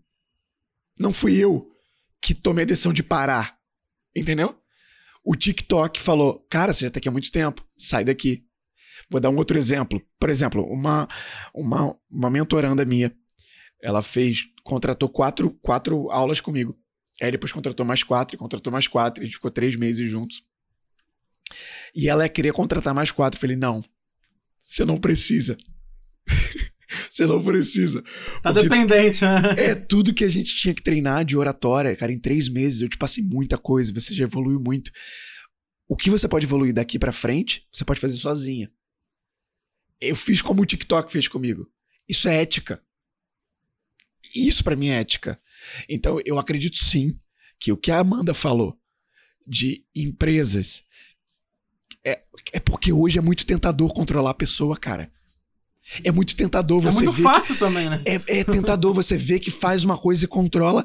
E, cara, a gente tem que falar sobre isso porque eu acredito que tem que ter mais ações éticas como essa. Eu tô pirando. Vocês pegaram o raciocínio. Não, eu acho que também tem uma coisa do, de autorregulação do capitalismo também, né? Porque se, imagina se todo mundo parasse para ficar três horas no TikTok todo dia. Que hora o pessoal vai trabalhar, gente? Pelo amor de Deus. capitalismo precisa que você produza também. Não é só consumir, né? A gente não tem esse comportamento. A lógica é, né? Se aquela mensagem está escrita, alguém escreveu porque alguém chegou neste lugar. Dizem as pessoas que o Instagram também, depois que você dá o scroll todo, ele te, te manda desligar e ir embora. Só que eu acho que eu nunca tive essa disponibilidade para rolar todo o meu Instagram. No fim. Ah, eu já tive. Ele fala, acabou as atualizações. E aí, meu ponto é, a gente não tem esse comportamento, mas se essas mensagens existem, muita gente tem esse comportamento. Então, acho que tem uma, uma coisa da ética aqui que é, quando a gente está falando de digitalizar tudo, a gente vai criar um mundo incrível digital e as pessoas vão morar lá tal, e foda-se o mundo real, né? Eu sinto que é uma possibilidade de controlar essa galera, sabe? E tem muita gente que está nesse lugar que não vai chegar no artigo científico, que vê a propaganda do vê a festa do McDonald's no dia seguinte quer comer McDonald's, mas é caro. Sei lá. Enfim. É, mas eu fui gongada mesmo. O capitalismo quis me bloquear para não jogar essa mensagem pro mundo. Tem empresas, cara, isso já aconteceu comigo. Eles são muito escrotos. Desculpa, Edu, você que é do marketing. Não, mas eu não, eu não trabalho nessas empresas, não, pelo amor de Deus. o Edu tá do não nosso nada lado. Com elas, não. O Edu tá do nosso lado, Débora. Porque eu deixo o negócio no carrinho lá, sei lá, deixo lá uma roupa que eu quero, ou o fone de ouvido. Aí a loja fala assim: olha, você esqueceu, tem aqui 10% de desconto para você fechar uhum. a Eu não quero 10% de desconto, eu só quero esquecer que existe. Mas aqui, o pior do que isso é você ir na loja fisicamente e você receber uma mensagem dessa: Oi, você foi em tal lugar, tem certeza que não quer? Que essas soluções já existem. Quero, eu quero que você suma na minha vida. Que raiva. Então, mas aí entra, entra o princípio da, da proteção de dados, né? Se você quiser banir esta empresa da tua vida, você pode ir lá e descadastrar da, da lista e nunca mais receber nada deles. Eu não quero, eu quero desconto, eu quero que me falem para comprar.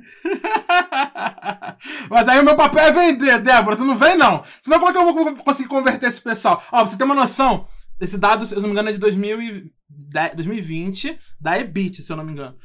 30% das vendas de e-commerce ainda vem de e-mail marketing. E muitos desses e-mails são de recuperação de carrinho, como esse aí que você acabou de falar. 30% da receita dos e-commerce vem de e-mail marketing. É um é percentual é muito grande. Tem gente que deixa de propósito, porque já sabe que vai vir com Já sabe já que vai vir desconto, exatamente. Esse é o marketing burro. Tá vendo? Esse é o marketing burro. Porque o cara faz exatamente isso. Ele, ah, vou deixar lá no carrinho uns dias e depois o cara vai me mandar. Se fosse um marketing inteligente, e analisar o comportamento do usuário para entender se ele realmente tinha interesse naquele produto ou não. Vou te falar, meu amigo. Aí, galera, vocês ouviram outra dica, né? Exatamente isso que eu ia falar. Foi, mas se vocês pegaram, vocês pegaram. É, é aquela mesma dica da, da velha operadora de telefone que você ligava dizendo que ia cancelar e aí eles te davam vários descontos ali. Não cancela, funciona. não, gente. É, funciona, cara. É porque, ó, vou explicar, vou explicar do ponto de vista do marketing, ó. O cara que colocou o produto no carrinho, ele chegou na última etapa do processo de conversão. Ele é provavelmente a pessoa é a mais propensa a comprar. É a beira do abismo. Eu vou mandar a promoção pro cara que tá lá no topo do funil, que tá navegando no Instagram, ou eu vou mandar a promoção pro cara que já falou que quer comprar aquele produto? Geralmente para aquele cara que falou que quer comprar aquele produto. Ele é que é mais propenso a converter, né? Então, eu, então para ele que eu vou fazer a oferta. Então, essa é a lógica por trás do, do desse, desse tipo de oferta, né? Mas entra aí, por exemplo, aí já vou entrar em outra pauta. Entra aí nesse exemplo os, os, famosos gatilhos mentais. Débora, explica pra gente. Esses gatilhos mentais, eles. O que, que, é, que, que é gatilho mental? Tem o Rafael Hess, por exemplo, que é um querido, um mestre para mim, um, um, mentor. Já vi aqui também várias vezes no, no Insider. E o, o Hess, por exemplo, ele fica zoando, falando: o gatilho mental não existe. Entendeu? Porque, na verdade, segundo, segundo outros autores, né? É, o, na, o que o pessoal chama de gatilho mental nada mais são do que princípios cognitivos, né? Que são ativados quando acontece um determinado tipo de coisa. Então, é, é, quase como se fosse uma programação instalada no nosso cérebro que é ativada dependendo das situações. Só que a gente vê tanto as situações acontecendo que a gente já classificou tudo isso como tudo gatilho mental, né? Então, o que, que são esses gatilhos mentais? Explica aí pra gente. Então, antes de falar sobre isso, vocês estavam falando da operadora de telefone. Eu já tentei fazer isso, tipo assim, pô, vou falar que eu vou cancelar para conseguir uma internet mais barata, né? Para conseguir aumentar o meu, meu giga mais barato. E aí, quando eu falei assim, olha, eu quero cancelar a mulher, então tá bom, vamos cancelar. Eu fiquei pensando, aí eu, não, moça, eu vou pensar melhor, depois eu ligo. não deu certo isso comigo. Poxa vida, né? Mas, enfim, vamos lá. O gatilho é, mental, né? É, foi o que você falou. É como nada mais é do que algo que, que você, por exemplo, é, não quer ficar de fora. Um exemplo aqui, a escassez, né? Que é um gatilho mais famoso que existe, né? Vamos vender na escassez, né? O que, que é escassez? É só a gente parar para pensar da seguinte forma: você quer ganhar 100 reais ou você não quer perder 100 reais? A maioria das pessoas não quer perder 100 reais, né? Então, é, é, as pessoas em geral, a gente, né, olhando para o nosso emocional, a gente quer fazer parte de alguma coisa. A gente não quer deixar de perder determinada informação. Então, a gente não quer ficar sem uhum. ter determinada informação. E a escassez é isso, né? Tá mexendo com o meu emocional. Pô, eu não quero ficar de fora do que tá todo mundo comprando. Sim. Então, se o cara chega para mim e fala assim, ó, últimas vagas, só tem mais cinco vagas porra, ele deve ter 100 vagas, mas ele vai falar que só tem 5 vagas para quê? Vagas. Não, você eu não Isso é antiético. Pois é, exatamente. Eu, por exemplo, quando falo de escassez, eu falo nos meus mentorados o seguinte: o, não usem a escassez, programem-se para serem escassos. Né? Porque aí quando você for fazer uma, um, um, gatilho de escassez, né? Ele é real. Então, por exemplo, quando eu falo, a gente tem 15 vagas na mentoria. E é verdade, tem 15 vagas. Mais do que isso não tem, porque eu não consigo atender mais do que 15. Então eu uso a escassez sim, é só 15, mas é uma escassez real, porque eu não consigo atender mais do que isso. Olha, eu não sei quando vai ter outra turma. É mentira? Não, é verdade, eu não sei quando vai ter outra turma, porque eu não sei como vai ser minha agenda. Então assim, programem-se para a escassez, né? Não usem a escassez. É uma dica aí para ser mais, mais ético também. Tem uma coisa muito legal que é assim, às vezes você quer comprar uma coisa, você já está querendo de fato comprar, mas só precisa daquele empurrãozinho para você comprar, né? Tipo, não me empurra que eu já estou na beira ali, né? É, aí... você com os carrinhos de e-commerce aí. é, exatamente. Mas eu, é, tem um negócio muito maneiro que tem que te induz a comprar um relógio, por exemplo. Não sei se vocês já viram isso. Se você entrar na internet aí e procurar relógio, vai comprar um relógio. Procura aí, eu quero comprar um relógio. Você vai ver que todos os relógios que estão sendo vendidos, eles marcam o horário 10 e 10. Todos os relógios. E isso, isso traz a, a impressão de que o relógio está sorrindo para você. E aí você Olha! vai comprar é bizarro. Porque ele tá Nossa assim, né? Como se fosse um. Ele nunca vai estar Essa aí. Então, assim, eu não estou falando que é isso que te vai fazer eu comprar o relógio, mas se você já está afim de comprar, pô, aquilo ali vai ser só um empurrãozinho. Tá sorrindo para mim. E, assim, isso, você, cara. Pensar, você, você nem pensou nisso. Você não consegue entender que aquilo é um sorriso te cativando para você comprar o relógio. Eles são malignos, essas pessoas de marketing. Isso, cara. Esses marqueteiros. É sério, eu nunca ia pensar que o 10 e 10 era por causa disso. Exatamente. É. Então, a gente não sabe, né? A galera do marketing diz que não sabe se isso funciona, mas eles usam. É a mesma coisa do, do de usar o número quebrado no final, né? tipo, é, não é 5 mil reais, é 4.997, né? O que, o que eu ia falar é que a gente gravou aqui, acho que ninguém aqui da mesa estava, o episódio 215 foi o Playbook 2 sobre o livro As Armas da Persuasão de Robert Cialdini, em que a gente falou, o episódio inteiro foi só sobre isso, sobre as as armas da persuasão são os gatilhos mentais, né? São seis gatilhos. Ele fala da escassez, ele fala da prova social, ele fala da associação, o que a Débora falou aqui do neurônio espelho, quando você vê alguém parecido com você, ali é o que você quer se espelhar, enfim. A gente falou muito sobre isso e ali foi, não tinha uma Débora na mesa, ali foi só marketing puro. Só tem gente do mal ali falando, né? Foi só gente do mal falando. Mas olha, tem, tem um pouco mais, é claro, não, a gente não rompeu a barreira da ética, mas muitos exemplos, por exemplo, muitos exemplos, por exemplo, do que o Edu falou aqui, do que ele faz, de como usar como ele usa o gatilho da escassez, a gente falou um pouco mais lá também. Como usar também a sua autoridade, a, como usar a prova social, tem mais no episódio 215. E agora, antes de eu fazer a virada final aqui do, do roteiro, Débora, eu tenho uma, uma dúvida rápida. Não sei nem se vai. Se quiser falar mais sobre isso, você fala, mas é dúvida rápida mesmo. Na minha, no meu trabalho de oratória, de comunicação, é, é muito comum a gente usar em estruturas de comunicação, de roteiro e tal, elementos racionais e elementos emocionais. Até a, a, teoria da retórica de Aristóteles, ele trazia etos, patos e logos, e o patos é a palavra grega que deriva paixão, é o lado emocional, e o logos é a palavra grega que deriva lógica. Em suma, ele dizia que você tem que ser emocional e tem que ter razão para ser persuasivo.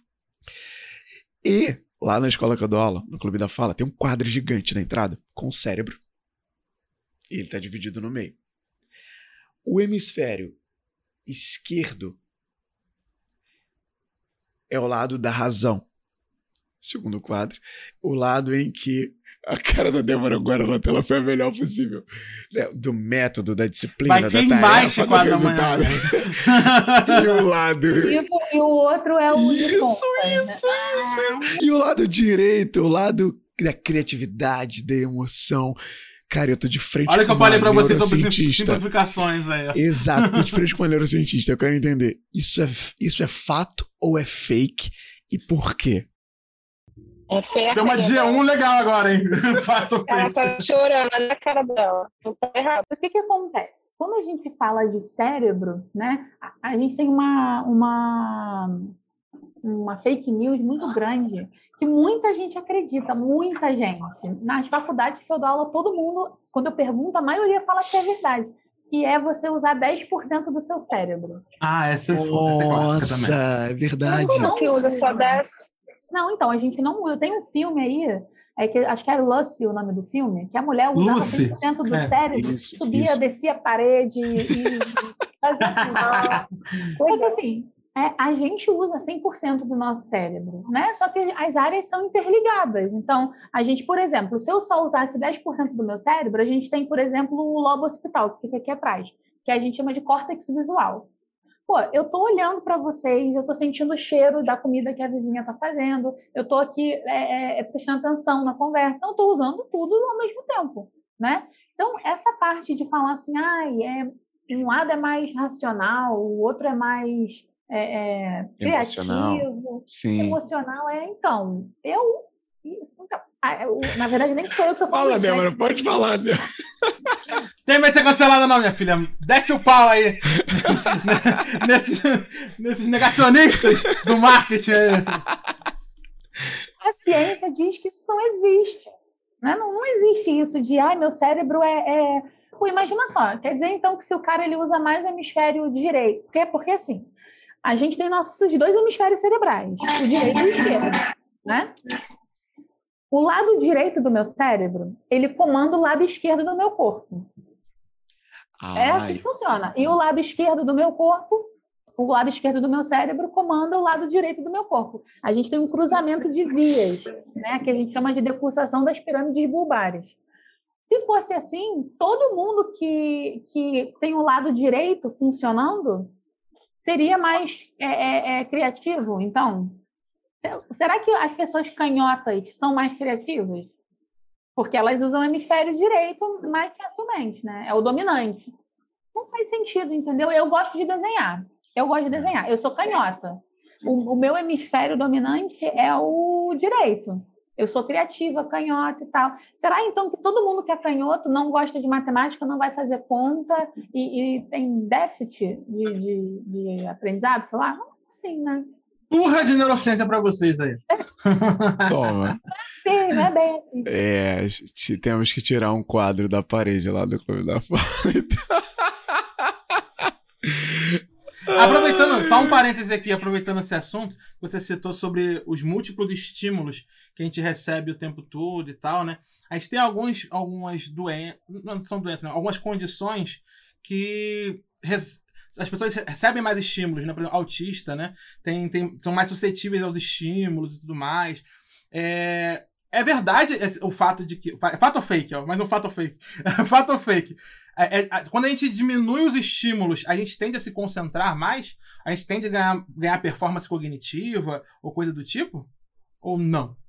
Depende, depende, depende. Depende de como você está estudando, qual o ambiente. Tem gente, por exemplo, é o que as pessoas falam é que é, existe uma técnica de estudo aí que é o Pomodoro. Não sei se vocês já ouviram falar. Você estuda 25 minutos, dá uma pausa de 5, aí volta 25.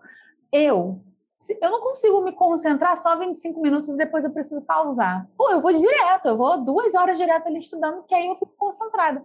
Então, nem é sempre assim. Agora, o que os estudos falam é que uma mesa mais organizada, você consegue pensar e raciocinar melhor do que uma mesa bagunçada, cheia de estímulo ali.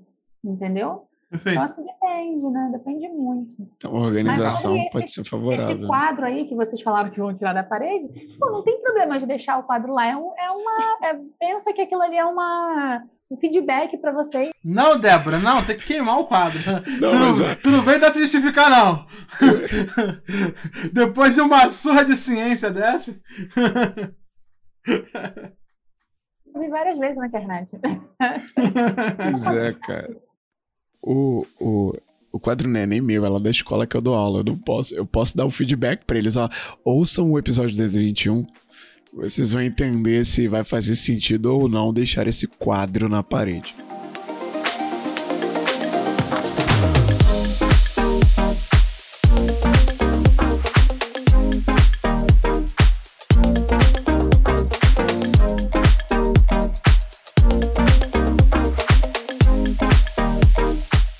Antes da gente concluir esse papo, eu quero te convidar para um momento pause. Reflete sobre tudo isso que está sendo dito, anota os insights e responde pra gente. Se você estiver ouvindo no Spotify, é só arrastar a tela do teu app aí para cima, para aí, pega o celular, arrasta para cima e responde. Para você, sobre toda essa discussão que a gente teve aqui sobre ética e neurociência, qual é o limite do uso da neurociência em estratégias de marketing? A gente quer te ouvir. E aproveita, deixa a gente te conhecer.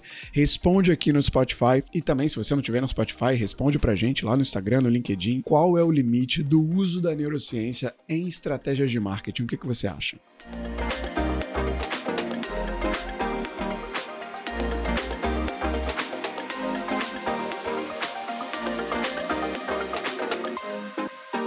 Mas agora, a, a última pauta pra gente fechar aqui, Débora, que a gente já tá no estourar da hora, já ficou de noite ali, a Amanda tava no ambiente aberto, deu pra ver a progressão do dia no cenário da Amanda aqui.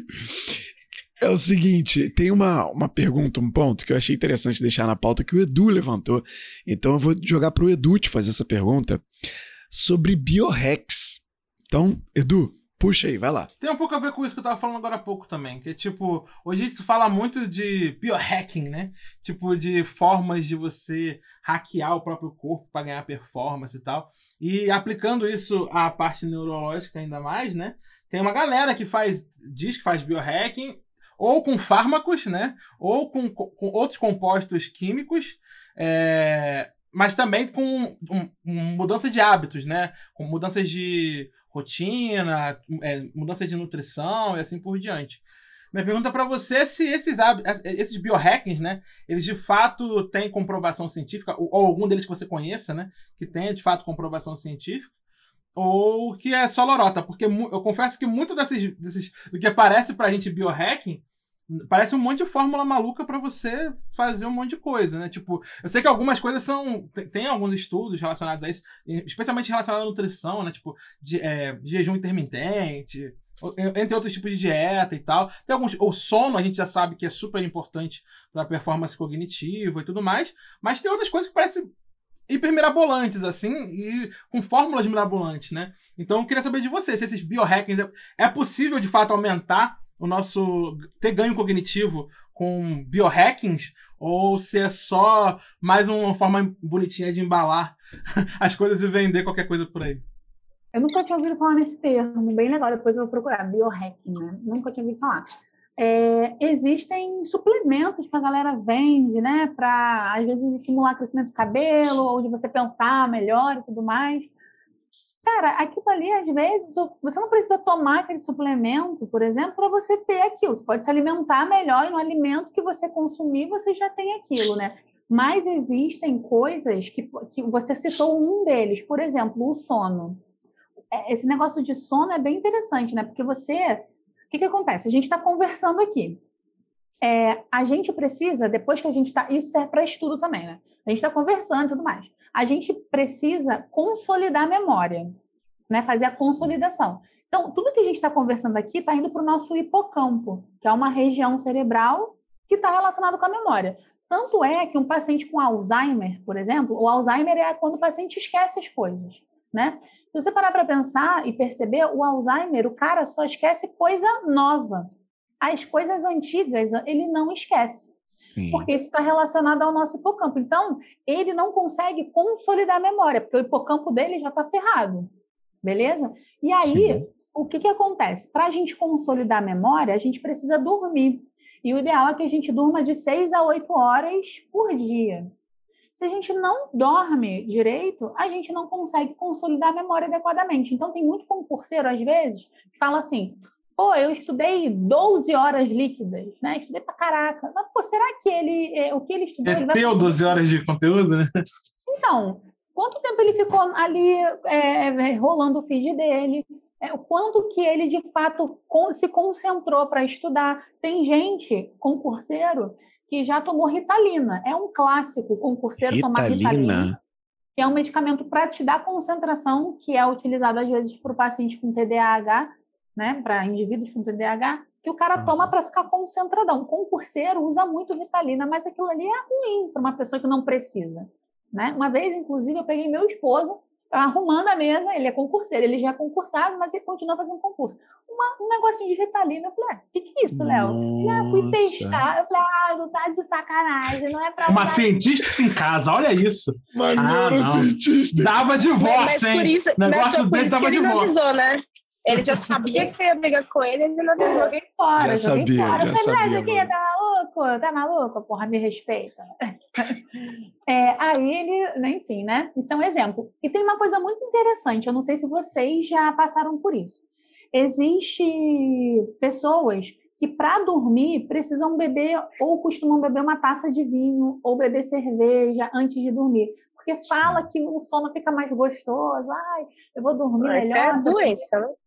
Beber uma... Não, tem gente que toma uma taça Não de é vinho para dormir. Depende, depende. Se ele toma não, uma garrafa. Aí? Bebidas né? alcoólicas todos os dias, com frequência, isso é... é. Mas tem um estudo que fala pra gente o seguinte: se você está consumindo álcool para você tentar dormir melhor, o álcool ele faz você esquecer o que você faz você esquecer, acho que 25%, eu não lembro, ou 25% ou 50% do que você aprendeu nos últimos dois dias. Meu então, Deus. se você bebe para dormir, você está deixando de consolidar a memória. Então, você não está fazendo a limpeza ali do seu HD, de fato, para mandar para uma outra pasta específica. Você só está dormindo, mas você não está fazendo o que o seu cérebro deveria fazer, né? Que é consolidar, gravar a memória e tudo mais, né? É bem interessante esses estudos. E aí, quando a gente fala de consolidação de memória, existem coisas que são muito traumáticas, né? E eu não estou falando de trauma negativo, né? Estou falando de trauma, tipo assim, por exemplo, é, você lembra do perfume da sua esposa no dia do casamento. Você não precisa dormir para lembrar, você consolidou aquilo ali bem rapidamente. Sim. Então, tem coisas que passam por isso, que é, foi tão marcante, né? Você consegue ainda lembrar do perfume daquele seu primeiro namorado que te traiu, né? E você entra e fala, hum, que saco, cheiro desse cara aqui, cheiro dessa mulher. Deus. Isso foi bem específico, tá tudo bem? Usando o meme do Twitter. Tá tudo bem. Então, assim, é, o sono, por exemplo, a gente tem que utilizar ele a nosso favor, né? E o que é interessante, né? A gente, quando, todo mundo aqui é jovem, né? Tem na faixa aí dos 30 anos. Quando a gente vai envelhecendo, a necessidade de sono diminui. Por isso que o idoso acorda cedo para varrer calçada. Oh, Cinco da manhã o idoso está lá cara. lavando a calçada, né? Ele dorme menos, é da fisiologia dele. Então a gente às vezes não pode também falar assim, não, mãe, vai dormir, está muito cedo. Ah, da fisiologia do idoso não, não dormir mesmo. Cara, tem muita coisa maneira. Falando de consolidação de memória, eu adoro falar sobre isso, estaria aqui horas, né? Quando a gente é criança, quando a gente é criança, ou se a gente tem um filho, o ideal é que a gente estimule ele, porque aos seis meses de idade acontece uma coisa chamada poda neural. O que, que é isso? O meu cérebro entende que tem neurônios que não estão sendo utilizados, ele vai lá e corta, é como se eu estivesse cortando esses neurônios, podando o neurônio.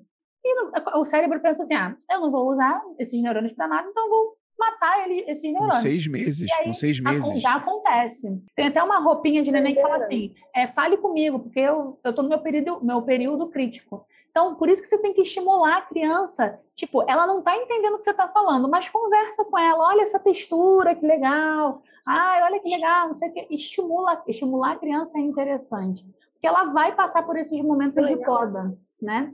E aí tem a neuroplasticidade, né, que é a capacidade do cérebro de se modificar. Até os sete anos de idade, é o ideal que a criança é, é, consiga tocar um instrumento, né, ou fazer um curso de inglês. O ideal é que a gente dê isso para ela, que ela vai ter mais facilidade, porque vai acontecer a plasticidade cerebral. Eu, minha mãe era pobre, eu não tive acesso a isso, né? Então, é, os neurônios foram cortados. Mas é, é, é, o ideal que né, a gente tem um período ali de plasticidade, de. Então, assim, são, são hacks aí que acontecem desde os seis meses de idade até a gente ficar velhinho, né? Cara, que maravilhoso. Que, ah, essa parte agora do meio para o final do episódio foi só assim: caramba, no, eita, caraca, é sério, rapaz. Tinha que ter um react, só essa parte do, do podcast. Cara, vai fazer um react aqui. A galera tá jogando a Ritalina fora, tá, vai organizar para dormir melhor e tá, vai brincar com as crianças. Quero ver quem é, é que vai abrir mão de beber tanto café. a tem a melatonina, né? Que está sendo vendida. Vocês já ouviram falar na melatonina? Tá, tá liberada no Sim, Brasil, né? Que tá libera... não mas não era liberada, né? Nos Estados Unidos você comprava isso a rodo, sei lá, em qualquer lugar. A melatonina, a gente produz a melatonina, né? Mas tem gente que precisa dela para dormir melhor. Mas tem estudos que falam que ela melhora ali 10 minutos do seu sono só. Mas existe uma coisa chamada efeito placebo, que é você sabe que talvez aquilo não funcione, mas né, se está dando certo para você, continua usando. É o placebão que a gente fala, né? Efeito placebo. O placebão. E para a gente finalizar esse podcast com o placebão na mão e a Ritalina na outra mão, eu quero fazer a pergunta que eu gosto de fazer aqui no final agora do, do podcast, Débora, para deixar um legado desse conteúdo, a fonte e o alvo, tá? A fonte, o que, que é a fonte? Alguém que te ensinou alguma habilidade recentemente, alguém que te ensinou alguma coisa. Você vai dizer o nome dessa pessoa e o que ela ensinou. E o alvo é quem você gostaria de conhecer ou conversar ainda esse ano, em 2022. Um alvo. Uma pessoa que você gostaria de trocar uma ideia, como por exemplo aqui no podcast. Olha que a gente pode viabilizar isso aí. Olha que a capacidade network do Insider é grande. Hein? Então vamos lá. Primeira fonte. Alguém te ensinou alguma coisa recentemente? Alguém que você possa recomendar para as pessoas seguirem até? Ai, gente, é porque não parece, ou parece, não sei, né? Mas eu vejo muita besteira na internet. Entendeu? Então, assim, não, mas sobre neurociência. não, ó, sabe que, quem eu assisto? Mas, pô, eu não sei se tem a ver com o nosso podcast, né? Mas eu assisto muito Casimiro. A Casimiro é sensacional. Casimiro é mas, mas Casimiro é um acontecimento. Não tem como. É um fenômeno. Eu aprendo com Casimiro. Eu gosto de Casimiro, inclusive conheceria ele, que ele é muito maneiro, né? Mas uma pessoa que eu gostaria de conhecer relacionada à neurociência é o Roberto Lente. Eu já encontrei com ele em um congresso mas eu fiquei com muita vergonha, então eu só dei oi para ele. O Roberto Lente, ele escreveu um livro chamado 100 bilhões de neurônios. E ele é um neurocientista muito famoso, muito famoso. Ele, a Suzana Herculano Rosel. A Suzana Herculano Rosel, ela não é, não, ela é brasileira, mas ela não está mais no Brasil, né? Ela fez a contagem de neurônios do nosso cérebro. A gente tem 86 Nossa. bilhões de neurônios. 86 Exato, né? E os homens têm, em média, 2 bilhões de neurônios a mais que a mulher. Aí ela fez essa contagem e tudo mais. É uma pessoa, são duas pessoas assim que eu gostaria de trocar uma ideia, mas acho que eu ficaria muito nervosa, ia ficar sem falar nada. Agora, quem me ensinou, gente, sei Não, lá, eu vejo, eu leio muito artigo. Só sua letra, como é que é? Roberto Lenz, como é que é o sobrenome dele? Lente, L-E-N-T. L-E-N-T, Roberto Lente. Ele é um sozinho, muito bonitinho. Legal. Ó, vou te dar uma dica, tá? Para você agora, Débora. Episódio 216 do Insider networking. como construir relacionamentos. O Edu tem um trecho do episódio que ele só fala sobre abordagem em eventos. Como abordar palestrante, como abordar pessoas, como chamar atenção. Altas ratarias. Episódio Recomendo 216. Sabe que eu aprendi a prestar atenção no LinkedIn por causa do Edu, né? Gente, eu aí. confesso, eu, eu tenho utilizado mais o LinkedIn esse ano. Porque antes eu não utilizava muito, mas agora eu vejo que, cara, tem muitas oportunidades no LinkedIn. O meu cunhado, ele conseguiu um emprego em Portugal, tem um mês no LinkedIn, ele saiu do Brasil para Portugal. Olha aí. Mas nos diga, a sua fonte vai ser o Casimiro mesmo? Ai, não sei se eu posso citar, né? Ele só me citou. Pode ser o Casimiro, mas tem que, dar um- tem que ser específica. Qual o react do Casimiro você quer recomendar? quedas de moto. Quedas de moto. Maravilhosa. Ó, eu, eu confesso que eu passei o sábado assistindo o react do Casimiro do Túnel do Amor, da nova série da, da Glo- do Globoplay. E eu achei hilário. Eu ainda não vi essa, mas as quedas de moto, ou então os enquadros de moto. Em quadros, é. Essa também é, É muito bom. Legal, tá Ai, gente, ninguém vai me dar moral. mais. Alô, X-Race, tamo junto.